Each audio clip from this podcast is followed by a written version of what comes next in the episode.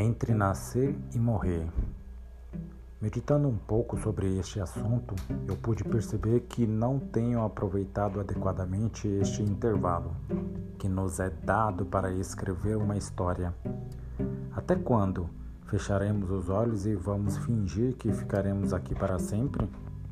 O rei Davi deixou um legado, o rei Salomão deixou um legado, Abraão, o pai da fé, deixou um legado. José, o governador, deixou um legado. Débora, a profetisa, deixou um legado. Maria, mãe de Jesus, deixou um legado. O Rei Jesus deixou um legado entre muitos homens e mulheres como eu e você. Se você fosse embora hoje, qual seria o seu legado? Até quando vamos deixar para depois o que é tão importante para nós hoje?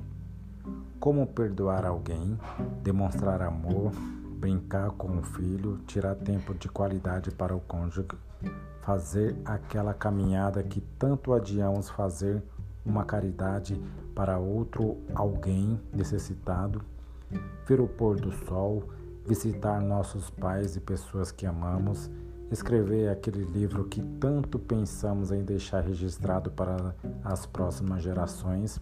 Até quando? Até quando Deus ficará para depois? Se Ele mesmo disse que quer ser o primeiro.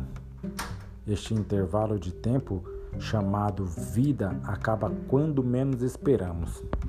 Não somos eternos, mas podemos eternizar momentos.